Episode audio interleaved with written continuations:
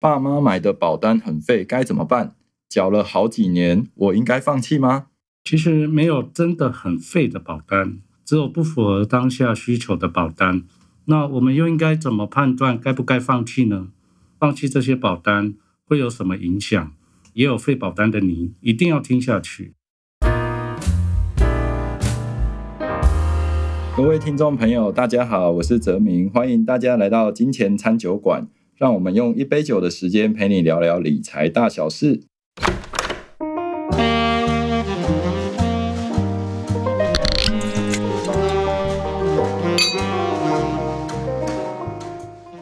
各位听众啊，诶，大家都知道自己有买过哪些保单吗？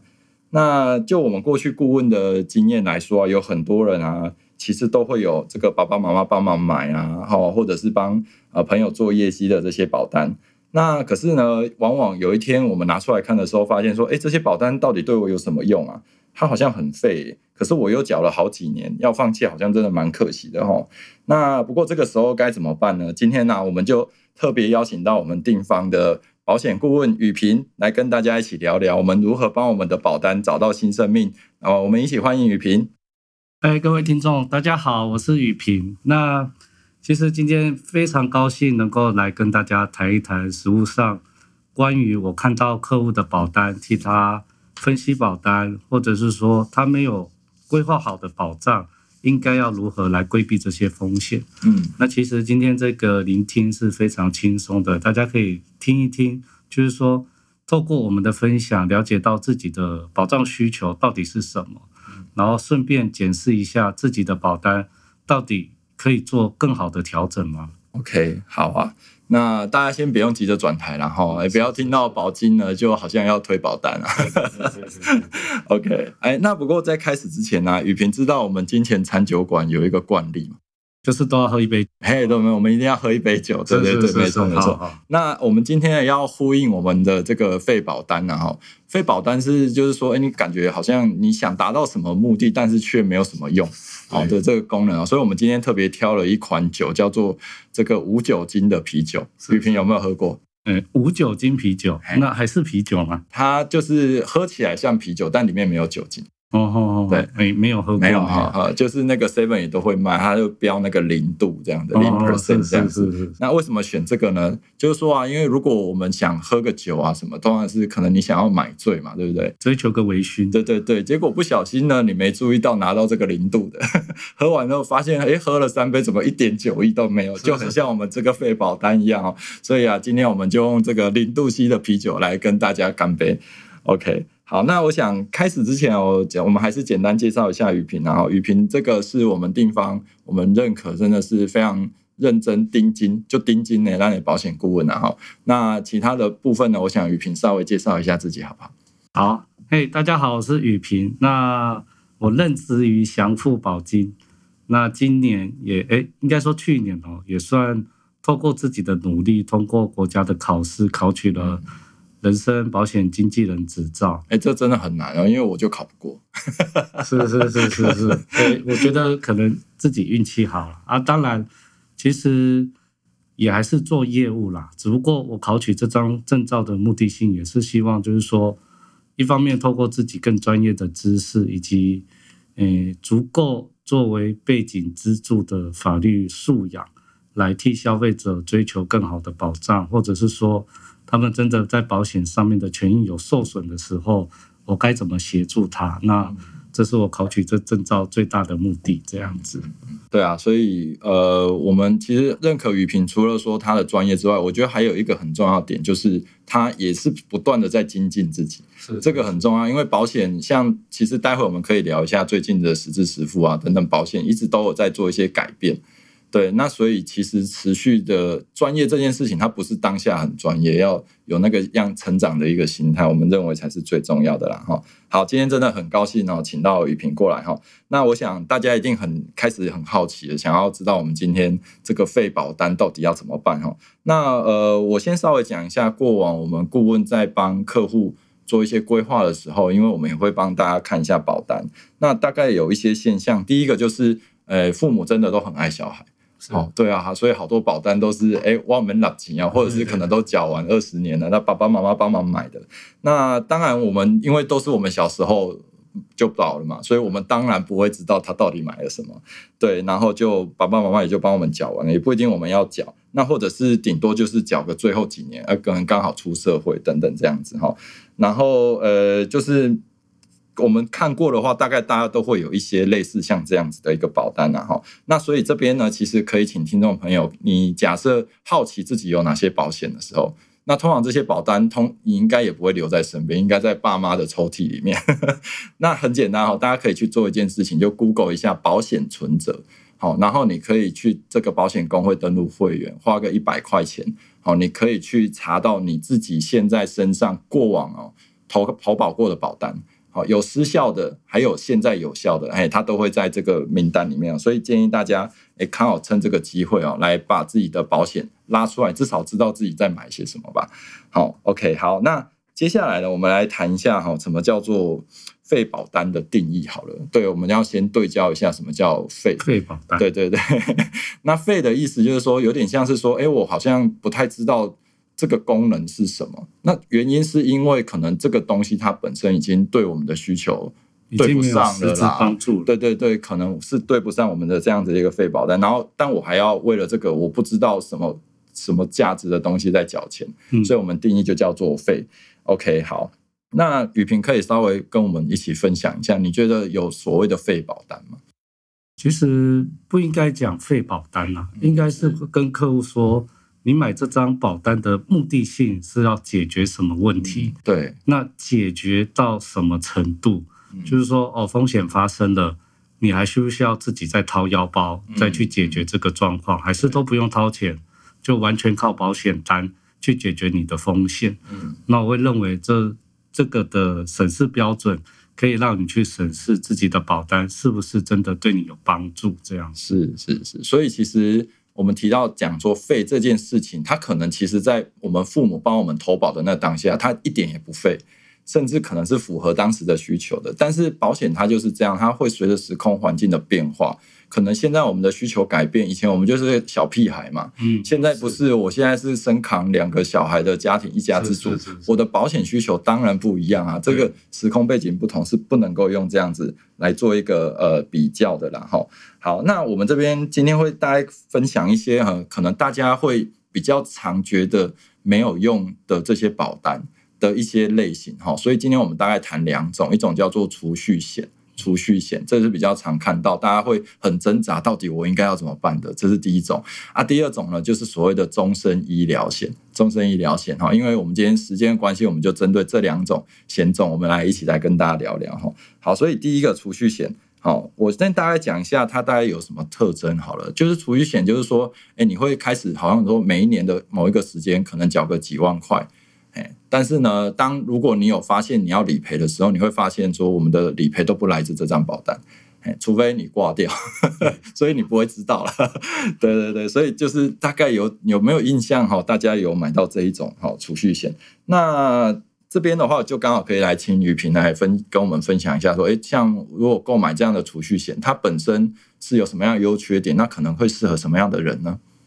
来找我买储蓄险的消费者，通常。会比较直白的跟我讲，就是说，哎，吴大哥，哎，我都存不到钱，可是我明明就有赚钱啊，我为什么存不到钱？嗯嗯，那他，我就会跟他说，其实储蓄这件事情是好的，不管你要通过银行的定存、邮局的定存，还是透过保险来强迫你自己储蓄，大家有听到吗？强迫储蓄，那其实。我们有更好的自律性或者更好的投资商品，我们其实对自己的积蓄可以做更好的规划，那当然是没有问题的。不过，大部分的消费者就是说，他今天因为定存这种东西太自由了，我今天存在银行一百万，那我随时要去用，我可能提款卡拿了就可以随时去运用。那今天储蓄险不一样，那储蓄险大家知道，就是说。在你合约还没满之前，或者是保单价值准备金还没达标之前，你去做一个解约，其实都是亏本的。快两千的，对，那为什么消费者还是会想透过储蓄险来做一个强迫储蓄呢？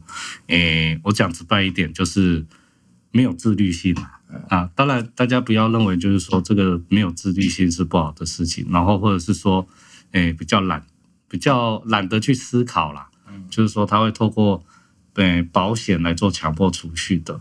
那我等一下还有一个非常精彩的储蓄险的故事可以跟大家分享。OK，好啊，谢谢雨萍哦。所以我这边先简单整整理一下我们储蓄险哦，它基本上呢就是可以强迫我们储蓄，这就是它最大优点。但反过来，我们可以讲它的特点呢、最大的缺点也在于说，你这个到期或者是期缴费期满前，你解约，事实上是会有损失的。哎，它就是利用绑住你的弹性来强迫你储蓄，所以这就是它的特点。所以就会适合说，哎，你真的很不小心手滑，就是会把钱花掉的这样的人。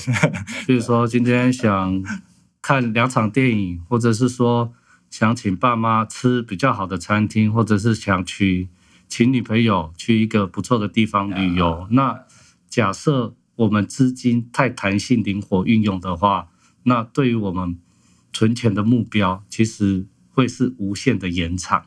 就是我们那个目标怎么诶设在那里，可是永远达不到。那透过储蓄险来做强迫储蓄的话，至少我们在目标设定，比如说最常见就是六年期，六年期以内，我们能确定第七年我能达到我自己想要的目标，这样子。好，对，所以这个就是大概储蓄险它的一个比较适合的对象跟功能。不过这边还是要特别强调，也不是说哦你现在想存钱你就赶快跑去买储蓄险，不是的。刚刚雨萍也有强调，存钱不是只有一种方式，是我们还是要依着每一个人的一个情况去设想。是哦，是诶选择比较适合我们的这样的方式啊，因为毕竟储蓄险它还是有它的缺点，对好，我们也是要注意它的风险的。好，这是第一个哈，储蓄险的部分。那第二个，我们刚刚提到要来谈谈所谓的终身医疗。好，终身医疗险哦，不知道大家有没有？你可能会看到你的保单里面有那个什么保额写什么一千块、一千元、两千元的，这个大概就是了。是哎，然后你可能每一年，如果你还有在缴的话，你可能需要缴的保费会是你这个保额的十倍甚至二十倍，可能就是一万多好的这样子的一个数字。那很有可能就是所谓的终身医疗险哦。那当然你会那个，你可能也会印象说啊，这个就是会帮我保到说我到老之前，我死之前，我只要住院就会赔我一天一千块一，千块，对哎这样子哈、OK，大概就是这一种。是哎，赶快去看一下你有没有有没有这样的保单哦。好，那同样的来，请雨萍说一下哦，像这样的保单，呃，有没有什么样的优点跟缺点？那或者是说它是因应什么样的情况下还会产生这种保单的哦？那适合什么样的人？其实就民国八十几年，就是我这样做保险已经第十年了。其实做很多保单的分析，其实很多爸爸妈妈都有帮小朋友买终身医超疗，哎呀，超级多。那可能保单生效率可能是民国八十几年、九十几年那时候。所以我们刚刚有讲时空背景的不同，它保险产生的功用就会不同。那二三十年前或者是十几年前，我们这种终身医疗险对我们来讲是有帮助的，是因为什么？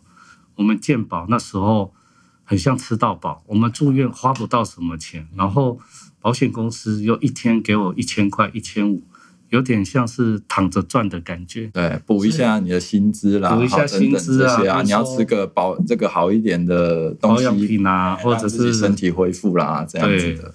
大家小时候买的保单，我们小时候需要住院的时候，那就是爸爸妈妈请假照顾我们。对，所以那个终身医疗的保额一千、一千五、两千，就算是补贴爸妈当天请假的薪资损失，没错。这是一个心态上的转变。所以那时候为什么爸爸妈妈会买这些保险的原因是这样，是因为那时候住院确实花不到什么钱，因为健保吃到饱。都都付了。对，那这个终身医疗就是算我们额外获得的东西。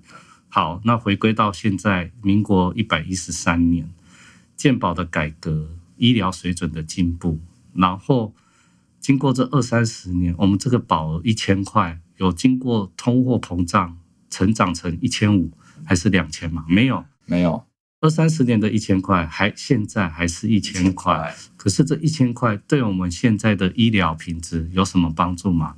好像没有很非常大的帮助。比如说现在升等的嗯双人房好，可能都不太够。对啊，一千八、两千二，然后他赔你一天一千五或者一千，坦白说，诶，好像没有什么帮助。所以回到头来就是讲说说终身医疗险也不能说它不好，而是说当时候的时空背景。对爸妈的想法，或者是对爸妈的需求是好的，可是经过时间的推演、制度的改变，甚至医疗水准的进步，那很多的医疗自费的情况都产生，而且越来越多的情况之下，终身医疗险它实质上对我们现在医疗自费的状况没有什么太大的帮助。是的，升等病房啊、自费杂费啊，或者一些手术的自费，这些都是终身医疗险。诶，说实在，它帮助的效果不大，可以说是杯水车薪这样子。真的，真的没有错。而且现在随着医疗的进步啊，住院的天数也比以前少，甚至都不用住院。对，甚至不用住院，那就变你这一张根本没有理赔的机会。住对，对你有医疗行为，但没有办法帮上忙。是是。对，所以同样，我们来整理一下终身医疗险哈，它就是。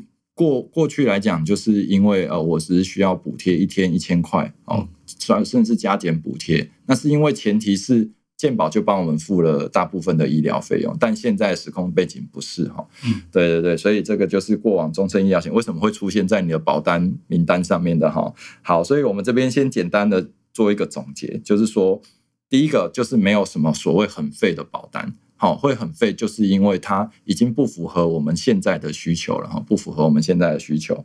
好，这是第一个部分哦。那但是呢，接下来我觉得大家更好奇的是，有没有赶快去下载自己的保单呢？好，赶快去看哦，去看一下哦，对，或者是把保单拿出来翻一下。对，大家可以先暂停在这里哈，然后下一 part 呢，你赶快把你的保单拿出来。好，我们来讲一下，如果你有储蓄险。或者是你有终身医疗险的时候，或者终身手术险的时候，对对对。那通常我们呃在雨平或者是在我们呃这个地方这边，大概会怎么样去协助大家做一个判断啊？哈，做一个判断，你也可以自己做看看这样的一个判断哈。所以一样的，我们先来聊聊这个储蓄险好了。假设说我现在手上有一张储蓄险，是嘿，然后还没缴完。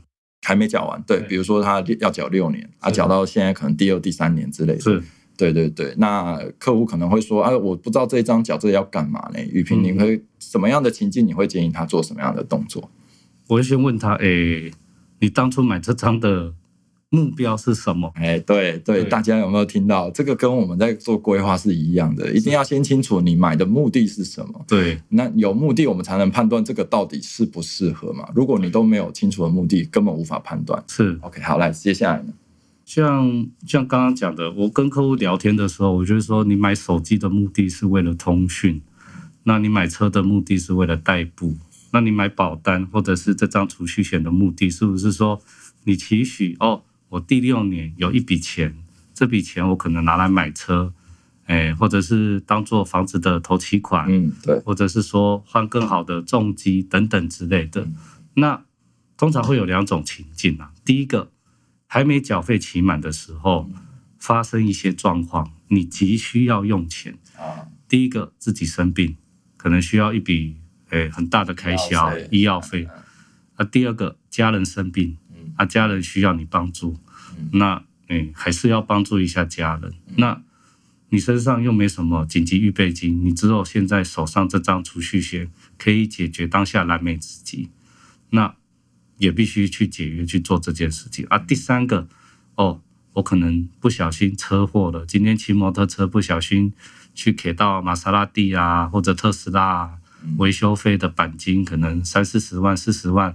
甚至更高五十几万，这该怎么办？那你又没有适当的车险，或者是适当的医疗险，家人也没有适当的医疗险来转嫁刚刚所产生的经济风险，那你势必保单要去做解约这个动作来解决当下的燃眉之急。是啊，是啊。好，这是第一个状况。那第二个状况，刚刚的状况都没有遇到，生病啊，家人生病、车祸都没有遇到，然后。你对这张储蓄险已经缴了对是三年。三年哎，啊，约定六年嘛，缴了三年。嗯我会问消费者，嗯，你的目标你很确定六年后你要有一笔钱，你这个梦想或者是这个目标还存在你心里吗？还存在你心里，那你是不是就是说捏着把它缴完？对，那可能就是说你的欲望不要那么高，你的支出不要那么高，甚至是说利用下班的时间多多赚一点，多赚一点钱，让自己缴得起这张保单。啊，万一真的没办法，那可能就请只能请你减额缴清，OK，或者是说你完，或者是说完全解约，就是亏损拿回你现在的保单价值准备金。那这是唯二两条可以走的路。那其实我还是会建议消费者，就是说，像我就会给客户说，你有什么样的做法？那这些做法所产生的效果是什么？那这个的结果你能不能接受？若通常呢、分析下来之后，客户大部分就是说，我还是捏着把它缴完了，这样子。当然还是有一部分会说减额缴清。那减额缴清就是说，往后的三年我不想缴了，当然我还有保单价值准备金放在保险公司。那当时候买这张储蓄险，保险公司一定要会有给你一个预定利率。那这预定利率让它你的本金去滚滚滚滚到你觉得你可以解约，即便有亏损，那个亏损是你可以接受的范围之内，你再去做解约拿回本金这样子。也就是说，虽然不用再缴了，但是还有一点钱放在保险公司这样子。好的，好，谢谢雨萍哦。那这边我当然也分享一些我们过往协助客户建议的案例啊。那因为我们在评估的时候，我们不会只单纯评估说你的这个现况，还会包括说，比如说，哎，你有没有一些负债的状况？对，举例来说，像我之前有一位客户是他有这个储蓄储蓄险，好，然后也是快缴完了这样子，那当然解约会亏钱，可是呢，回过头来，这个储蓄险它的这个利率以台币的来说，大约就是落在二上下，好一点的就是可能接近三这样。可是呢，同时它却又有一个信贷，它的利率可能是十趴。哦，他就一定要对，那这个状况下，当然我知道解约会亏钱，但是我不解约继续缴那个，我其实亏更多。对嘿，所以就是综合这样的考量，它也是一个，就是说，哎，我可以利用所谓资产之间的一个挪移。嗯对对对，但请大家记得一个前提哦，像刚刚我们在讲这些前提，都是我们其他的，像是你的这个医疗的保障啊、失能的保障、寿险等等这些前提，都是你已经是足够的，对符合情况的之下，那你才会去做这个所谓解约或减额缴清。对对，那如果说你已经本身体况是有一些问题的，那你可能解掉是连这个都没有。对哎，所以要记得我们是有这样子的一个前提啦，哈。好，所以储蓄险简单结论，第一个就是依着我们的资金状况、现金流啦等等，你来判断你还能不能继续缴。是如果可以，然后你的目标也都没有改变的话，那没办法，我们就是给他捏着把它嚼完。嚼完因为再怎么样，过几年你也可以完成你的梦想，这才是最重要的目的。好，我们不要去管说中间到底哪一个呃利率好还不好。如果以六年来说，一趴跟两趴其实没差很多啦，差很多啦。哎呀，重点是你可以达成这个目标，这才是重要的。但如果你目标已经改变了，或者是说现金流真的没有办法了，那你再来评估，你得解约或者是减额缴清清。那这本身是会有损失的哦。对对，所以这些细节，请大家在做这些决定之前，还是要跟你的业务哦，或者是你的顾问做一个讨论，再做这样的决定。好，这是第一个好储蓄险的部分啊。再来第二个终身医疗，你脑被终身医疗不要弄。啊哎呀，终身医疗这个 哈，这个就 mega 就多了哦。哎，我们前提是也也一样还没缴，因为如果缴完就没有解不解约了啦好，因为跟大家科普一下，终身医疗这东西就是解约是一毛钱都拿不回来。对好，不像储蓄险，你中间解约你会损失，但你至少还能拿回钱。对哎，所以终身医疗就是你解约是拿不回一毛钱的哦。对，那所以如果缴完，那当然就摆着了，崩有还再怎么样东西崩无，至少你不用付钱嘛。对。所以这边的前提是还在缴，嗯。那怎么办呢？对，我常做的客户保息，呃，保单分析啦，哈，就是很常见的，就是说，哦，他终身医疗约定买二十年，可是他缴了十三年啊，缴了十七年。啊，身为一个业务，我我真的很尴尬，我也只能建议他，就是说，哎，你缴了十三年，你该不该继续捏着把它缴完？因为我会跟他讲，你这个也没有保单价值准备金啊，你解约也拿不回来钱。那若能缴完，那当然就没有问题。若他还是说想解约，但是解约之前我会看两个东西，第一个。他终身医疗嘛，就是主约，他底下有没有附约，对他是有帮助的。比如说有不错的实支实付，或者是很好的意外险，或者是很好的意外私能附约。像这个，我就会建议他，就是说，哎，不行哦，因为你现在的底下的附约给你的保障不错，这是重要的，对，是重要的。那假如你真的觉得终身医疗主约的保费太贵，那你可能或许可以把主约的保额降低，降到最低，降到最低，那你的保费就可以再降低。那这个的，诶，当然保费降低，保额降低，你的保障降低，这个能不能接受？就是消费者要去想说，哎，这个结果你能不能接受？那假设你最低保额也只买五百的话，那其实，哎。也不能再降低啦，说不定他那个主约可以降到剩下一百块，也说不定。但是主要还是要看险种的约定来决定你能不能做减额缴清。好，这是第一个状况，就是说主约底下有没有保障很好的附约还在。若都没有，那就没问题，就是主约的取舍。还有第二个状况，你的身体健康状况好不好？因为客户通常。诶，在实物上呢，客户会回过头来检视保单，通常都是发生问题的，就是住院的，然后发现哎怎么赔那么少？然后出院之后过没一个礼拜就打给我，说哎帮我来规划保单哦。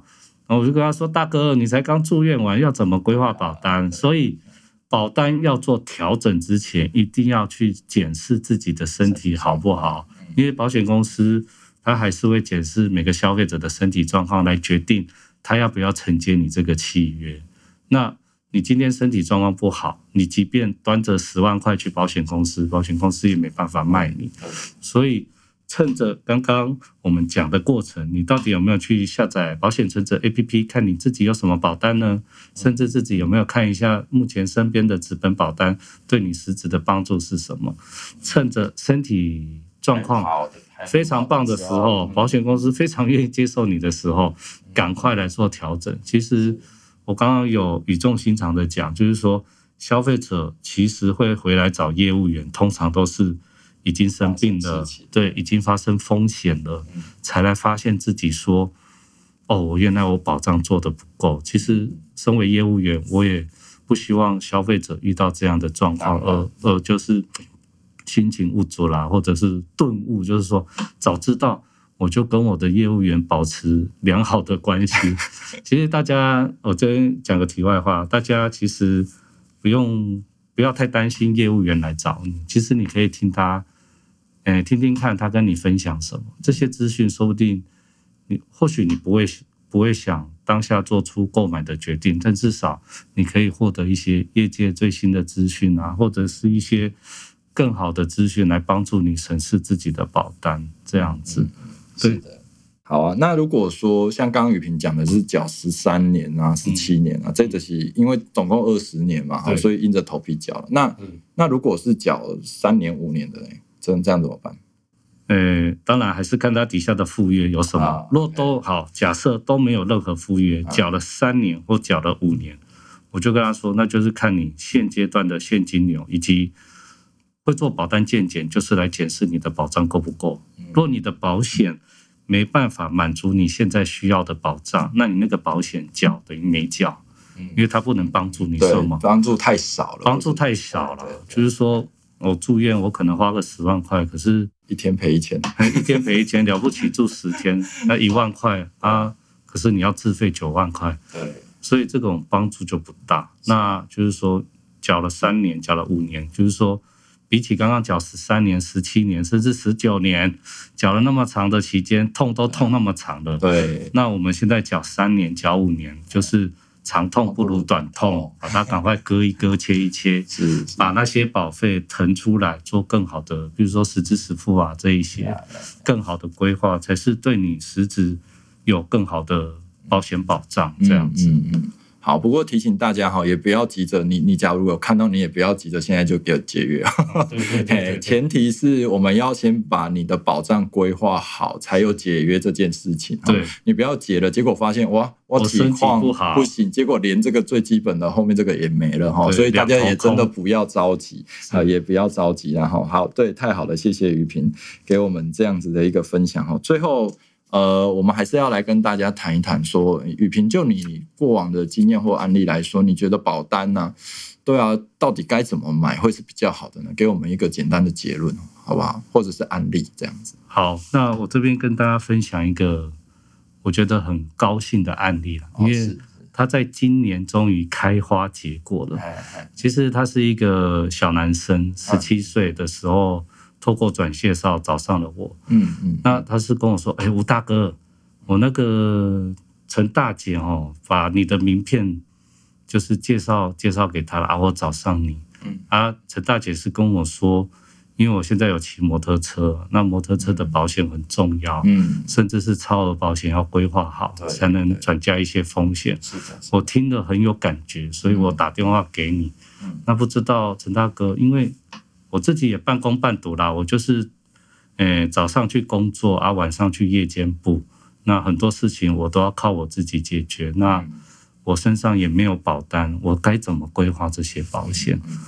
那我就跟他说：“哎，小弟，你非常的棒。其实，在你这个年纪，有这样的自觉或者是意识，能够替自己负责任，我觉得这非常棒。”那陈大姐跟你讲了，车险很重要，对不对？对，为什么？因为往往车祸可能像我自己最严重的案例，我的消费者要赔人家五百多万，对，那也是靠车险解决啊。那一样，你今天骑摩托车，不管是上班还是上课、下班、下课的路途中，你难难免免不能说完全规避车祸的风险，或许你可能。遵守交通规则，骑在时呃时限以内，这都是降低风险的发生。可是风险还是存在。那万一车祸的要赔人家十万二十万，这时候你是一个半工半读的学生，你一个月才一万六，你哪里有这些钱呢？对对，所以是不是透过保险一年几千块，把这些车祸的风险转嫁出去，这这是一个不错的。那小弟也认同我的，刚刚那十七岁的小弟弟也认同我的概念，就买了一个超额责任险，一千五百万的机车、摩托车保险。然后我又回过头来跟他讲，就是说我们这些责任险都是对别人负责，那有可能车祸的时候是我们受伤，那我们不要去期望或奢望对方有买责任保险。与其去期望、奢望对方有买保险来照顾我们，倒不如我们将自己的保险规划好。嗯，这很重要。对，因为弟弟一开始也讲，我完全没有任何保险，寿险啊、实支实付啊，或者是说重大伤病、癌症一次性的给付的保险金，这些保险都没有。所以他十七岁时的时候，我就帮他把刚刚所讲的这些都规划完整。我也有帮他规划寿险两百万我是说。哎，万一真的怎么样？就是说，至少留一笔钱给爸爸妈妈，这样子。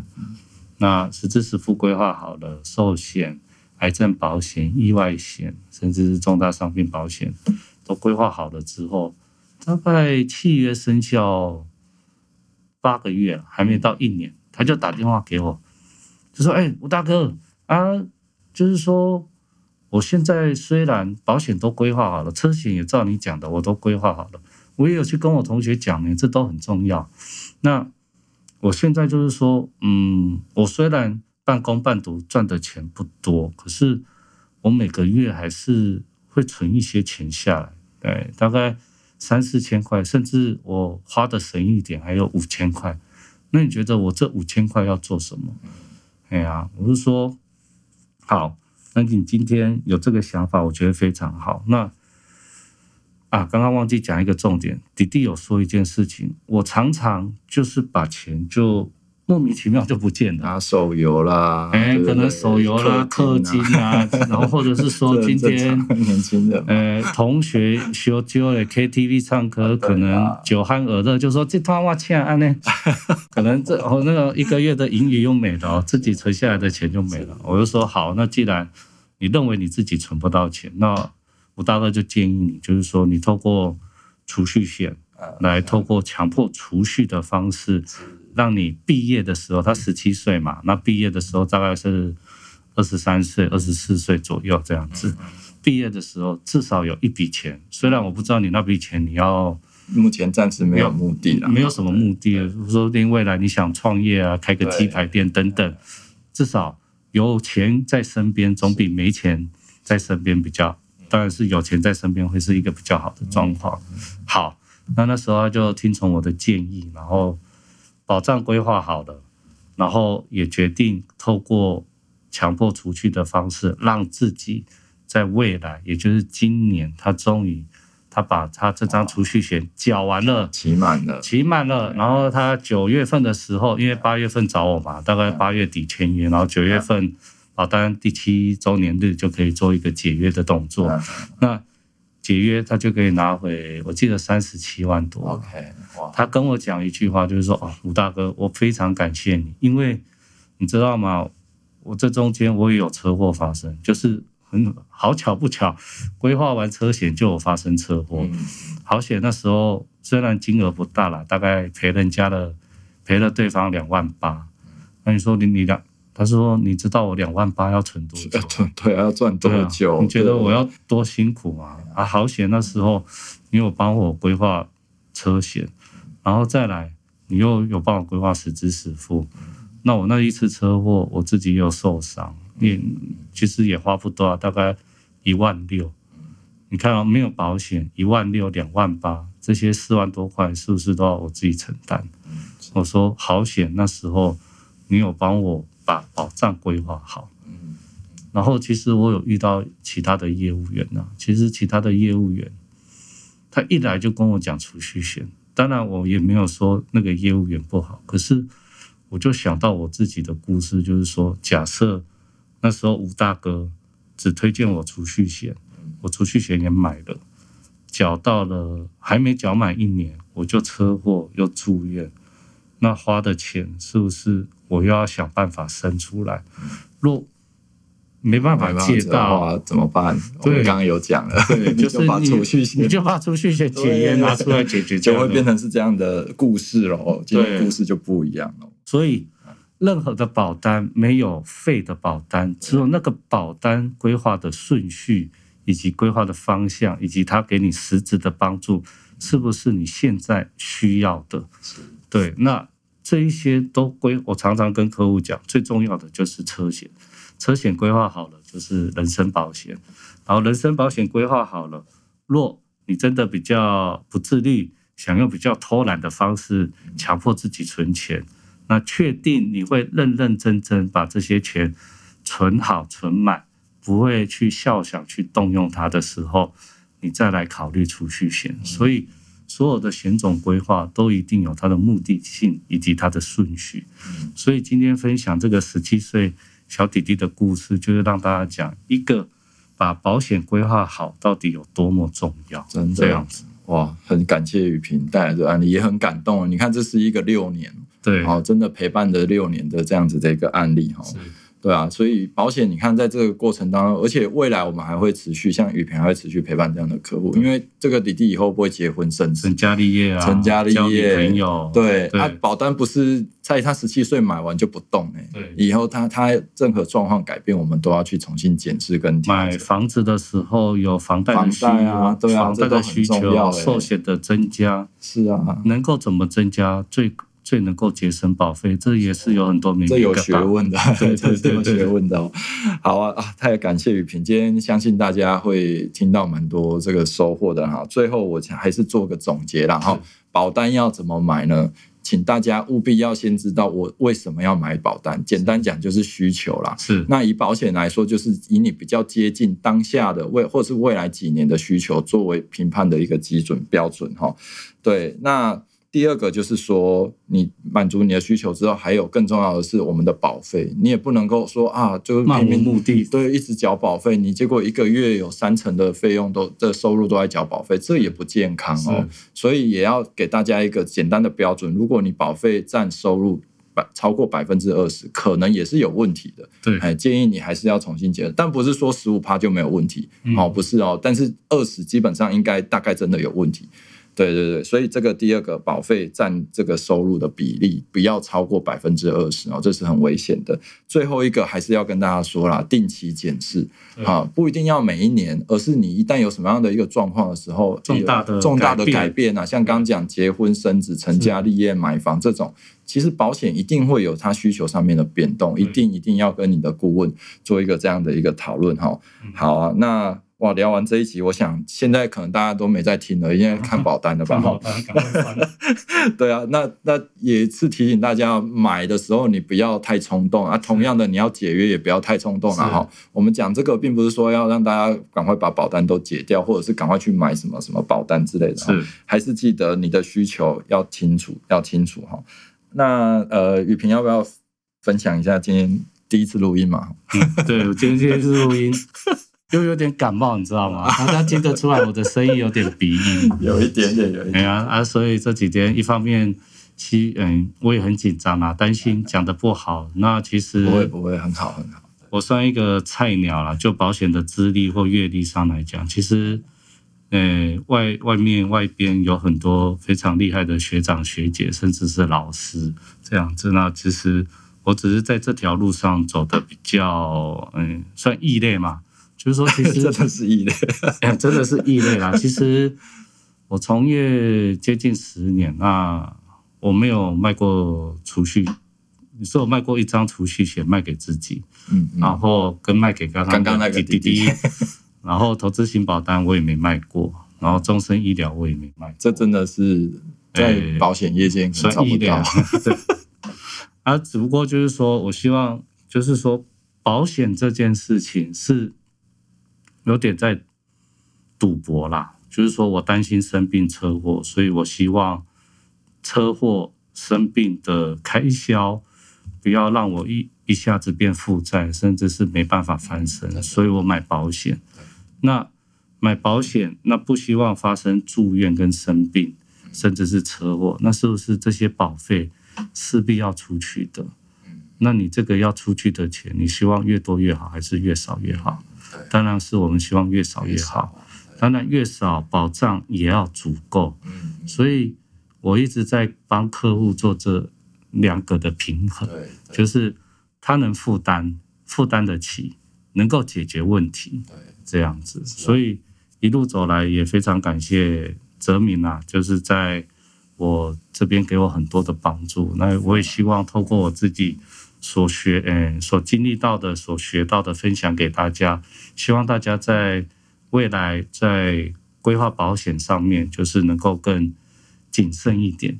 我常常跟消费者讲，哎，我今天是过去谈保险哦，很重要的事情哦。很重要。哎，你不要呃打马虎眼，就是给留给我五分钟或十分钟，嗯我就觉得，哎，这对我对你都不好，因为毕竟我今天只是做一个分享的角度，那最后的决定会影响你面对最简单的车祸，如果你没有规划好车险，那你车祸那些理赔金，比如说一百万、两百万，甚至是五百万，都是你要自己负责的。这是不是一件很恐怖的事情？所以你务必要把时间好好留给我，或者留给你的业务员，听听看他在讲什么，听听看他所分析的东西是不是你所需要的。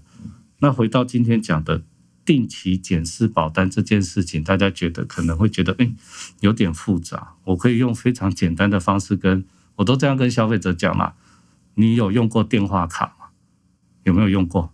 就是以前要在旁边插插插那个，哎，这真的不知道大家有没有用过？对对对说不定我们有听众不知道那是什么玩意对对对对 简单就是说一一种储值卡啦。啊，以前没有手机的时候，要找那种公共电话亭插，或者是投币。以前电话卡很好用，那你觉得现在电话卡拿到现在一百一十三年七月二零二四年，这个东西还可以用吗？一样啊，就是说有一些保单就如同那时候的电话卡一样，那时候很好用，可是现阶段一点帮助都没有。所以定期检视保单的目的性就是在于这里，就是帮助你们，就是说看看自己的保单有什么缺口可以补足，避免就是说消费者都是遇到问题的没办法解决，才来看说哦，我的保单原来规划的不够这样子。好啊啊！今天真的非常谢谢雨萍啊！我想大家可能听完这集会发现，天哪，要买对保险这么难啊！啊，所以也没有关系啊。如果说大家在保险上有问题哦，可以也可以联络雨萍啊。那当然也可以在脸书或者是呃在下面的留言去找到说，哎，我们地方的官网是嘿嘿，来有我们的顾问也可以给你一些评，就是协助。更全面的评估，嗯，对，然后也可以，因为我们有留言三十分钟免费咨询嘛，嘿，就请大家不用客气哈。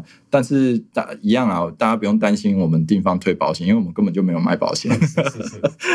好，OK，这样最后很谢谢雨萍啊哈。如果如果说大家呢有喜欢我们今天的内容呢，请大家给我们一个五星的好评哦。那我们今天餐酒馆在 Apple Podcast、Spotify 还有 Google Podcast 上上面都有上架。啊，那如果说大家喜欢的话，欢迎帮我们一起分享哦。那我们今天金钱餐酒馆就到这边喽。好，谢谢大家，拜拜，拜拜。